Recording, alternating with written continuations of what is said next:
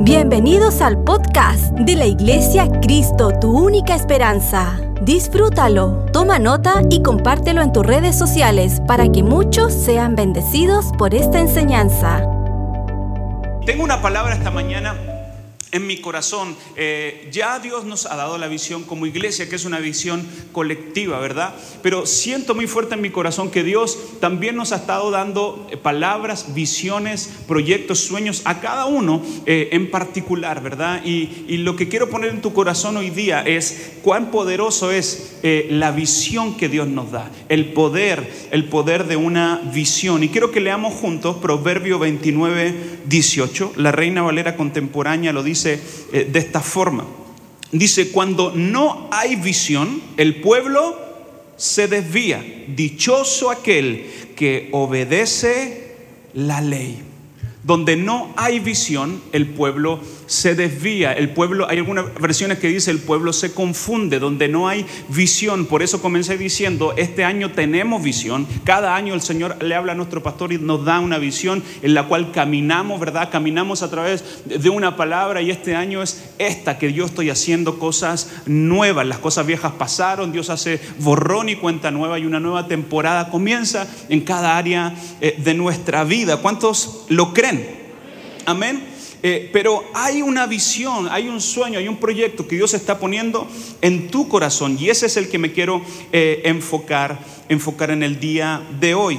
Y quiero que leamos Salmo 119, 18, que dice así la palabra del Señor. Abre mis ojos para que vea las verdaderas y maravillosas, las verdades maravillosas que hay en tus enseñanzas.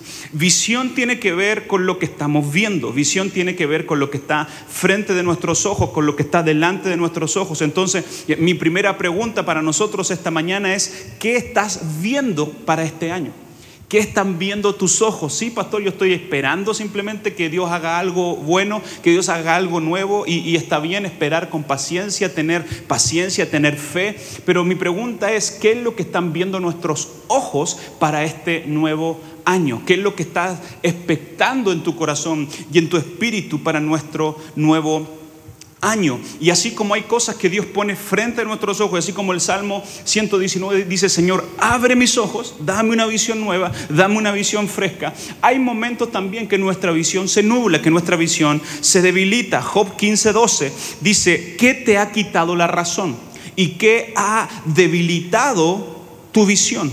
Y creo que nuestra oración este año 2022 tiene que ser, Señor, quita todo lo que esté nublando mi visión, quita todo lo que esté empañando lo que tú me quieres mostrar y abre mis ojos para poder ver lo que tú quieres hacer en mi vida, en mi casa y en mi familia. ¿Cuánto puede levantar su mano conmigo esta mañana y decirle, Señor, abre mis ojos?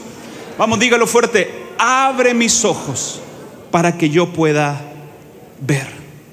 ¿Cuántos dicen amén? Proverbios 20:24 dice, el Señor dirige nuestros pasos. ¿Cuántos los que están aquí dicen, Dios dirige nuestros pasos? Entonces, ¿por qué tratar de entender todo lo que pasa? No te acorrales al hacer una promesa apresurada a Dios y calcular el costo después. Y este año es un año para caminar aferrado de la mano del Señor para caminar dejando que Dios guíe nuestros pasos. Y quiero enfocarme esta mañana a hablar acerca de el poder de una visión. El poder que hay en una visión, porque cuando no hay recursos, la visión trae los recursos. Cuando no hay fuerzas, es la visión la que renueva nuestras fuerzas. Donde hay una visión de Dios, habrá una provisión de Dios. Y yo quiero repetir esta mañana, donde hay una visión de Dios, habrá una provisión de Dios. Todos los que estamos aquí tenemos sueños, tenemos planes, tenemos anhelos. Y quiero que podamos leer Juan 6, 1. Y voy a eh, enfocarme en el milagro que Dios hace en la eh, multiplicación de los cinco mil. Creo que nunca he predicado acerca de esto. Y, voy a leer la palabra del Señor, ¿verdad? Eh, es uno de los pocos eventos Escúcheme bien, la multiplicación de los cinco mil que aparece en los cuatro evangelios. Usted sabe, ¿verdad?, que los cuatro evangelios es la misma historia contados de diferentes perspectivas, contados de cuatro personas diferentes, cuatro personas que caminaron con Jesús, ¿verdad?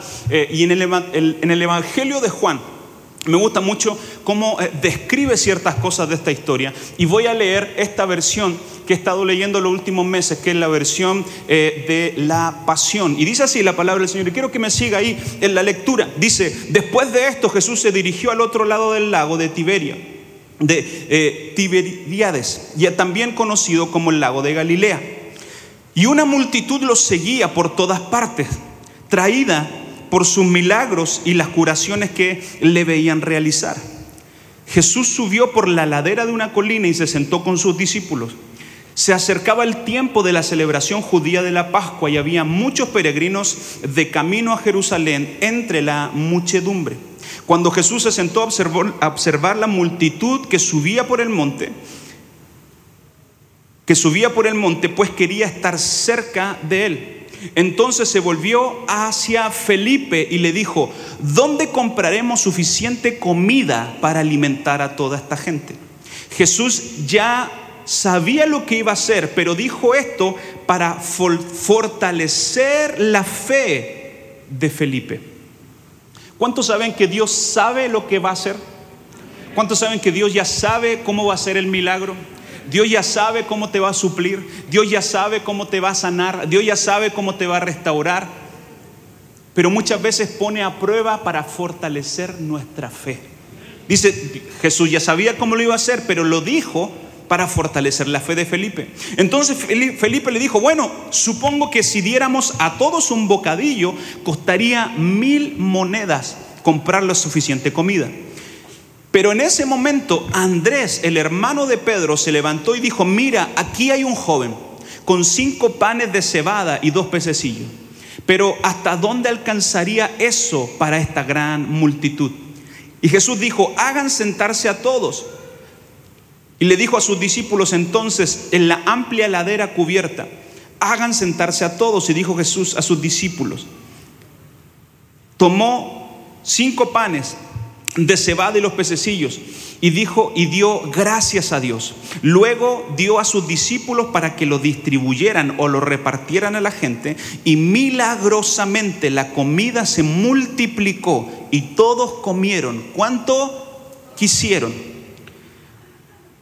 Cuando todos quedaron satisfechos, Jesús dijo a sus discípulos, vuelvan y recojan los trozos sobrantes para que nada se desperdicie. Los discípulos llenaron 12 canastas de pedazos, una canasta de sobra para cada discípulo. Verso 14, todos se asombraron al ver con sus propios ojos el increíble milagro que Jesús había realizado y empezaron a decirse entre ellos, este es el elegido, el verdadero profeta que esperamos.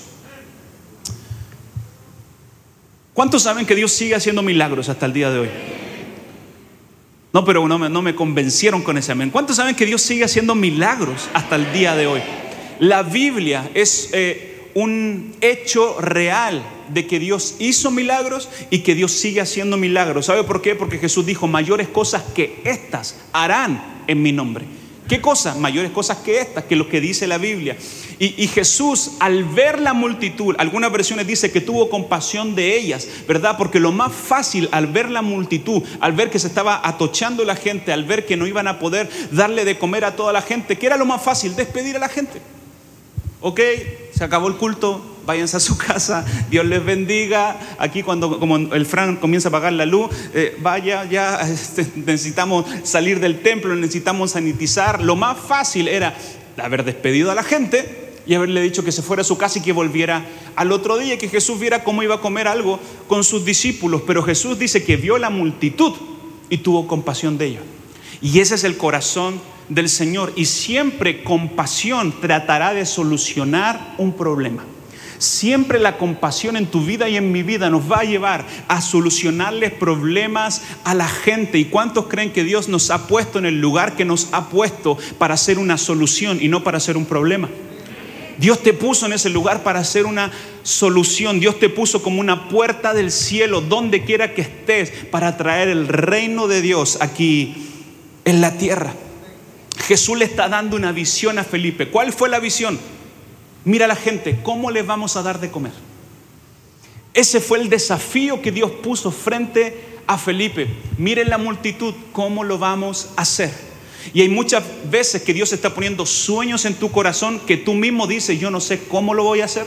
Yo no sé cómo Dios va a abrir la puerta, yo no sé cómo Dios va a suplir, yo no sé cómo Dios lo va a hacer, pero si Dios te está poniendo una visión frente de tus ojos, Dios va a suplir esa visión. Donde hay una visión de Dios, habrá una provisión de Dios. Y lo quiero declarar sobre tu vida, Dios va a suplir todos los sueños que tengas este nuevo año, Dios va a ser bueno y Dios va a ser fiel con cada uno de nosotros. ¿Cuántos dicen amén?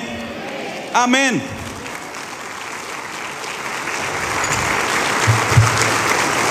Mire, Jesús al ver la multitud podría haber hecho así y haber que todos hubiesen sentido, se hubiesen sentido saciados. Porque era Jesús. En, en su mano estaba el milagro para hacer cualquier cosa. Pero ¿sabe lo hermoso de esto? Que Jesús quiso incluir a sus discípulos en el milagro. Jesús quiso incluir a sus discípulos en el sueño. Y así es Dios con nosotros. Dios podría ser así y podría darnos lo que estamos pidiendo, pero Dios nos incluye en sus planes. Dios quiere usarte a ti, Dios quiere usarme a mí y nos quiere incluir en el plan perfecto que Dios ha puesto. ¿Cuánto le dan gracias a Dios porque Él nos incluye en sus planes? ¿Sabe por qué? Porque no son nuestros planes, son los sueños de Dios los que se cumplen. Son los sueños que Dios está poniendo sobre tu vida y no importa cuál sea el sueño, no importa si el sueño es de demasiado grande, Dios te está incluyendo en su plan.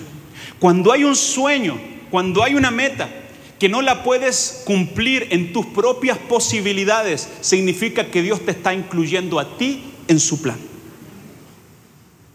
Si hay un sueño que, escúcheme bien, que beneficia a alguien más, no solamente a mí, es un sueño de Dios. Y Dios este año va a poner sueños, planes, proyectos, anhelos en tu corazón porque Él te está incluyendo en sus planes. Donde hay visión, hay provisión. Donde hay provisión, hay multiplicación. ¿Cuántos dicen amén? Y como Dios nos incluye en sus planes, eh, pasaron cosas interesantes. Eh, la misma historia, pero visto de eh, la perspectiva en Mateo, Mateo 14, 15, dice, ya anochecía cuando sus discípulos se acercaban a él y le dijeron, ya es tarde. Y en este lugar no hay nada. Despide a toda la gente para que vayan a las aldeas y compren de comer. Jesús les dijo, no tienen por qué irse, denle ustedes de comer. Una vez más, otra perspectiva, pero el mismo principio. Dios los incluye a ellos en el milagro. Denle ustedes de comer. Ellos dijeron, aquí tenemos solo cinco panes y dos pescados. Mandó entonces a la gente que se recostara sobre la hierba o sobre el pasto y tomó los cinco panes y los dos pescados, los levantó, levantó los ojos al cielo y los bendijo, los partió y dio los panes a sus discípulos y los discípulos a la multitud. Todos comieron, quedaron satisfechos y de lo que sobró se recogieron doce cestas llenas. Los que, comieron, los que comieron fueron cinco mil hombres, sin contar las mujeres ni los niños. Se dice que el milagro real fueron casi 20 mil personas. Si eran cinco cabezas de hogar, junto con su esposa, quizá alguien tenía un hijo, dos hijos, tres hijos, eran casi 20 mil personas que Dios suplió de una forma sobrenatural. ¿Y cuántos creen que vamos a ver con nuestros ojos este año, ver la multiplicación de Dios de una forma sobrenatural, de una forma que no te la esperas, de una forma que quizás eh, no era en tus propias posibilidades, pero pasaron cosas interesantes. Lo primero que Jesús hace antes de hacer el milagro, dice que los mandó a sentarse. Hay, hay algunas versiones que dicen que los mandó a sentarse en grupo sobre la hierba. En otras palabras, yo veo a Dios diciendo aquí, mire, mientras yo resuelvo esto, ustedes vayan a sentarse en el pasto. Mientras yo resuelvo esto, ustedes vayan a, recortarse en el pasto. Y hay muchas veces que nosotros estamos impacientes de que Dios haga algo ya, ahora. Y Dios te dice, espérame un poquito, anda a recostar tu rato. Espérate un poquito, anda a descansar un rato porque yo voy a hacer el milagro. Porque no va a depender de tus fuerzas el milagro, vas a ver con tus ojos cómo el pan se va a comenzar a multiplicar. Pero primero, anda y recuéstate un rato. Hay veces, hay problemas, hay cosas que no resolvemos. ¿Sabes? Lo único que tenemos que hacer es descansar. Es recostarse, descansar, reposar. Significa soltar el control y entregárselo a Jesús. ¿Cuántos dicen? Amén. Yo voy a arreglar esto, dice el Señor. Y lo primero que la gente tuvo que tener fue obediencia. Porque ¿cuántos saben que cuando uno tiene hambre, se pone mal genio? ¿Sí o no? ¿Cuántos con hambre andan así sonriendo? Entonces imagínense la multitud con hambre, mire, manejar a multitud, a multitudes es complicado. Manejar a multitudes con hambre es peor. Ya ustedes están, sentados aquí y si no, no, no tomaron desayuno, ya le se le está sonando el estómago, ya le está dando sueño, están diciendo, el diablo se quiere meter. No, es que no comiste. Porque necesitamos descansar y necesitamos comer lo suficiente. Cuando eh, eh, en la peor época del profeta Elías, ¿sabe lo que Jesús le dijo? Duerme y come, porque largo camino te resta. Hay cosas que Dios va a hacer sobrenatural, hay cosas que Dios va a abrir los mar, pero hay cosas tan cotidianas como hacer lo que a mí me corresponde hacer, que es comer bien y dormir bien, descansar bien. La multitud con hambre era complicada. Entonces imagínense, tenemos hambre, yo me imagino ahí todos reclamando, oye, pero nos van a dar de comer, no nos van a dar de comer. Vi que, que alguien trajo ahí, si lo traemos ahora, eh, yo me imagino que podrían decirme, estoy viendo ahí cómo están llegando un Uber con comida, algo está pasando, eh, algo va a pasar, imagínense todos reclamando y Jesús le dije, ¿saben qué? Esperen un poquito, vayan a sentarse. Diga conmigo, para ver milagros, tengo que obedecer. Porque con hambre es complicado obedecer. Pero ellos tuvieron, dijeron, oye, pero yo... Vayan a sentarse. Ok, vamos a sentarnos. Y dice que los puso en grupos, lo ordenó. Para ver milagros, no solamente tengo que tener obediencia, tengo que tener orden. Dios no multiplica nada que está en desorden, pero lo que está en orden Dios lo bendice, Dios lo multiplica. Por eso cuando tomas la decisión de venir y comenzar a hacer las cosas correctas, Dios comienza a bendecirte. Por eso cuando tomas la decisión, las parejas de venir y de casarse y de presentarse delante del Señor, hay cosas que cambian porque la bendición del Señor es más poderosa que cualquier maldición del diablo. Cuando pongo mi vida en orden, Dios la multiplica. Cuando pongo mi familia en orden, Dios bendice a mi familia. Cuando pongo mi finanza en orden, aunque estén desastrosas, pero cuando comienzo a ordenarme, Dios comienza a abrir caminos donde no veía que había haber camino. Dios comienza a traer personas a mi vida, Dios comienza a llenar mi vida y a darme oportunidad, pero cuando tengo que tomar la decisión de poner orden, diga conmigo orden y bendición, vamos a ver milagros. ¿Cuántos dicen amén? Lo segundo que Jesús hizo dice que tomó la comida, la levantó y dio gracias. Para ver milagros tengo que tener una vida de gratitud. Para ver milagros tengo que... Y sabe que una cultura de gratitud comienza con una palabra, gracias. Yo anoté esto en mis notas, podemos ver gratitud en las pequeñas cosas y en las grandes cosas. Podemos ser agradecidos en lo cotidiano y en lo trascendente. Si vas a ser, si puedes ser agradecido con las pequeñas cosas, cuando Dios te lleve a muchas cosas, vas a seguir con la misma actitud de agradecimiento. Mire lo que dice la palabra de Dios en Colosenses 2.7. Arraigaos profundamente en Él. Edifiquen toda su vida sobre Él. Entonces la fe de ustedes se fortalecerá en la verdad que se les enseñó y rebosarán de gratitud rebosarán de gratitud. La gratitud es la antesala a los milagros. La actitud es la antesala a los milagros. Una cultura de gratitud me llevará a vivir una vida constante de milagros. Una vida de gratitud me va a llevar a vivir una vida constante de milagros. Mire lo que dice Colosenses 4:2. Dedíquense la oración con una mente alerta y un corazón agradecido. Cuando vengo y oro delante del Señor con una mente alerta y con un corazón agradecido, milagros comienzan a ocurrir porque hay poder en el acuerdo. Cuando se junta usted ahí con su esposa y se pone de acuerdo y, dice, y le dice, gordo, mira, no, no, no tenemos todo resuelto, pero vamos a ponernos de acuerdo en esto y vamos a pedirle al Señor que nos bendiga en esto. Van a haber milagros poderosos porque la oración con un corazón agradecido desata milagros. ¿Cuántos dicen amén? Dios lo va a hacer. Que alguien diga conmigo eso, Dios lo va a hacer. No lo voy a hacer yo, Dios lo va a hacer. Luego dice que lo partió y lo repartió. Si alguien, yo no, estoy preparado a esto, pero alguien rápido de los servidores que me traiga un pan, por favor, de ahí de, la, de la, canasta de, los, eh, de las colaciones, por favor, porque necesito mostrarle esto. La Biblia dice que los mandó a sentarse, les dio una orden, ¿verdad? Obediencia y orden. Luego, gratitud. Y luego dice la palabra del Señor, que Él partió el pan y lo repartió. Y esto es tremendo entenderlo. Muchas gracias. Yo sé que le va a dar hambre a alguno. Gracias. Imagínense, todos con hambre. Y la gente ve el pan. ¿Qué va a hacer con ese pan? Yo creo que la gente vio el pan, vio los, los panes pocos que eran y dijo, eso no va a alcanzar. Imagínese usted y yo en ese momento, con hambre, con el, con el, estómago así endemoniado.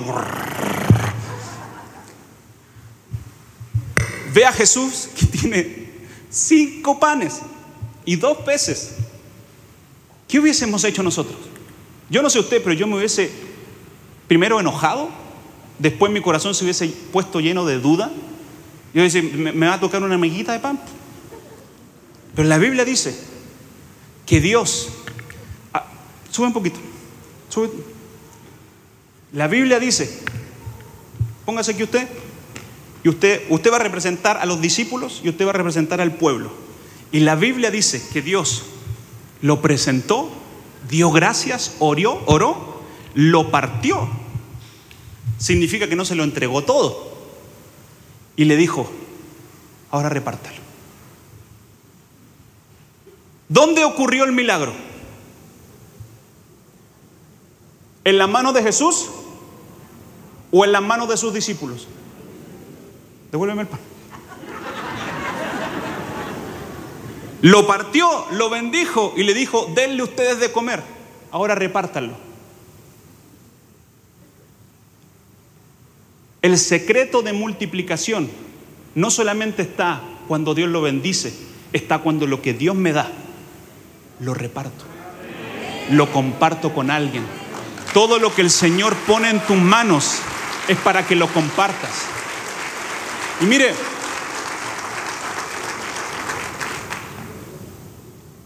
nuestra vida siempre va a estar con esta tensión. Quebrado, pero bendecido. Lo partió, lo quebrantó, pero lo multiplicó. Si Él me va a quebrantar y luego me va a multiplicar, yo voy a pasar con gusto el quebranto. Porque la promesa es que Él va a multiplicar mis panes. La promesa es que Él va a multiplicar mi matrimonio, va a multiplicar mis finanzas, Él va a multiplicar la influencia, Él la va a multiplicar. Pero lo primero es, Señor, gracias por este pan. Es poco en mis manos, pero en las manos de Jesús, cuando lo pasamos a sus discípulos, comienza a repartirlo. Reparten un poquito más. Y dice que todos se saciaron. Todos se saciaron.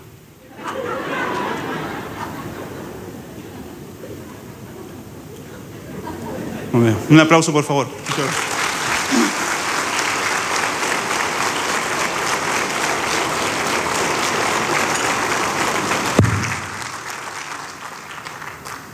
Diga conmigo, todos se van a saciar. Los que están a mi alrededor se van a saciar. Bendición es cuando a causa del orden y la obediencia puedo vivir una vida de gratitud. Y eso es lo que me habilita para vivir una vida de multiplicación. Dios quiere multiplicar nuestros panes. Pero la primero fue que Dios le entregó una visión a Felipe. Denle ustedes de comer. La visión fue cómo lo vamos a hacer. Jesús ya sabía cómo lo íbamos a hacer. Pero era para fortalecer la fe de ellos. Y el final de la historia dice que después que se saciaron, sobraron 12 cestas llenas. Tengo dos preguntas importantes. Primero, ¿de dónde salieron las cestas? Y segundo, ¿quién se llevó las doce cestas?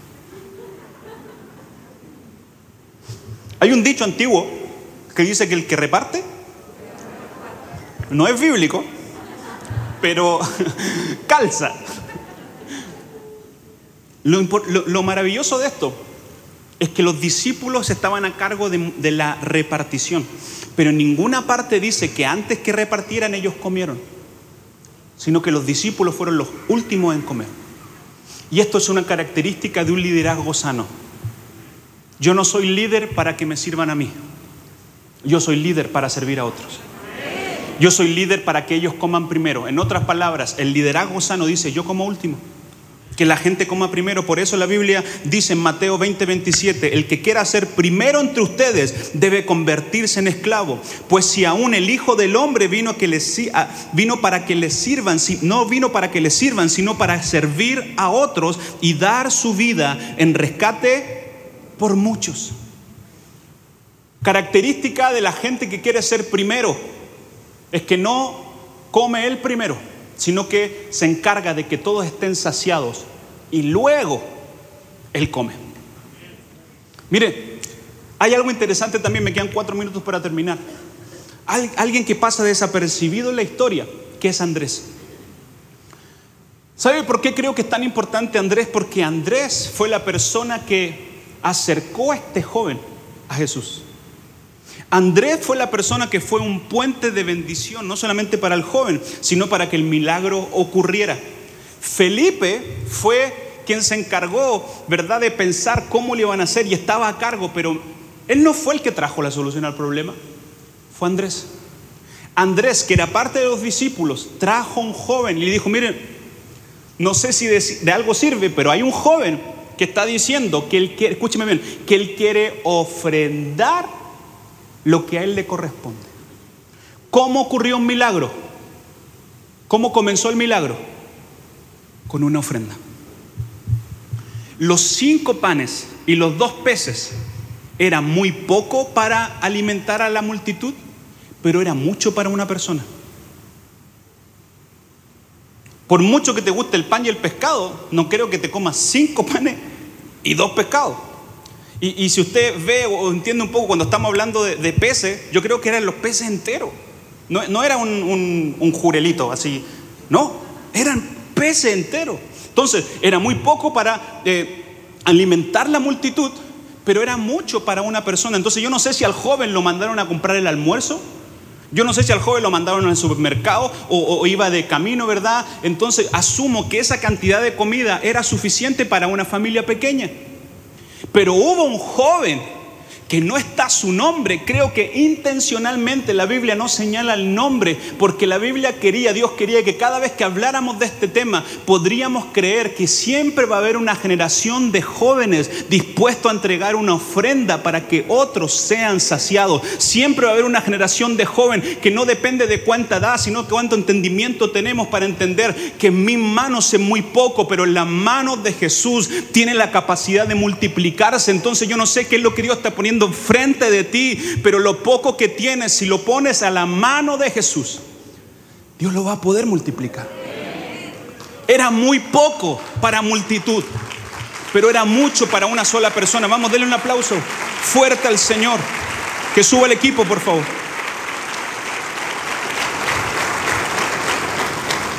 Y yo le decía esto al equipo cuando estábamos ahí teniendo el devocional. Todos tenemos una función en el cuerpo de Cristo.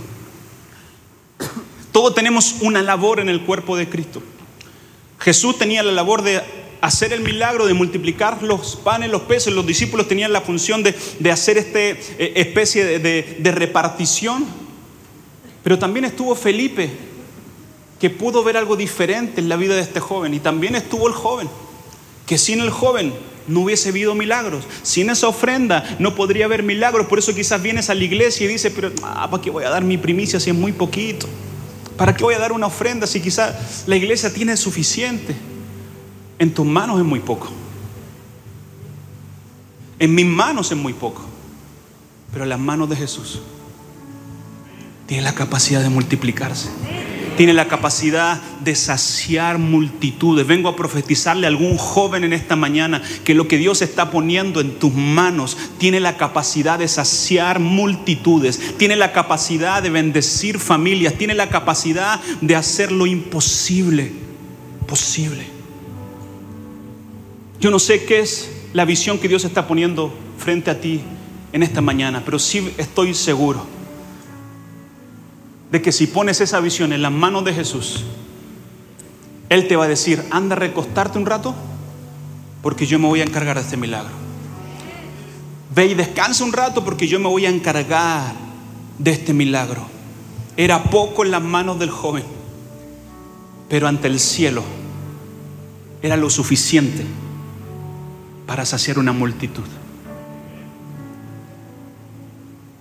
Obediencia y orden, gratitud y repartir lo que tengo en mis manos me va a dar la capacidad de ver milagros de multiplicación. Y yo oro esta mañana para que nada nuble tu visión, para que nada pueda debilitar tu visión sino que Dios esta mañana te dé una visión fresca de lo que Él va a hacer, te dé una visión fresca de lo que tiene para ti este nuevo año, pastor, es que tú no conoces cómo está mi vida, pastor, tú no conoces cómo están mis finanzas, tú no conoces el, el lío que tengo. Yo no sé si el joven tenía algún problema, yo no sé cómo estaba la vida del joven, lo único que sé, que hubo un joven que estuvo dispuesto a entregar lo que a él le correspondía. Y fue suficiente para que hubiera un milagro de multiplicación. Si lo poco que tengo lo traigo delante del Señor, mi habilidad, mi gratitud, Dios se va a encargar de multiplicar lo que se tenga que multiplicar. Y, siento muy fuerte esto en mi corazón. Dios lo va a hacer. Lo vas a ver con tus ojos como Dios lo va a hacer como este año lo nuevo y inimaginable no, no lo vamos a hacer con nuestras capacidades. Es el Señor el que lo va a hacer. Es la gracia del Señor, es el favor del Señor la que nos va a inundar. El poder de una visión está en lo que veo por delante, en mi obediencia, en mi orden, en mi gratitud. Y si estás dispuesto a repartirlo, estás listo para que Dios lo multiplique. Póngase de pie, den un aplauso fuerte a Cristo Jesús. Aleluya. Gloria a Dios. Gracias Jesús.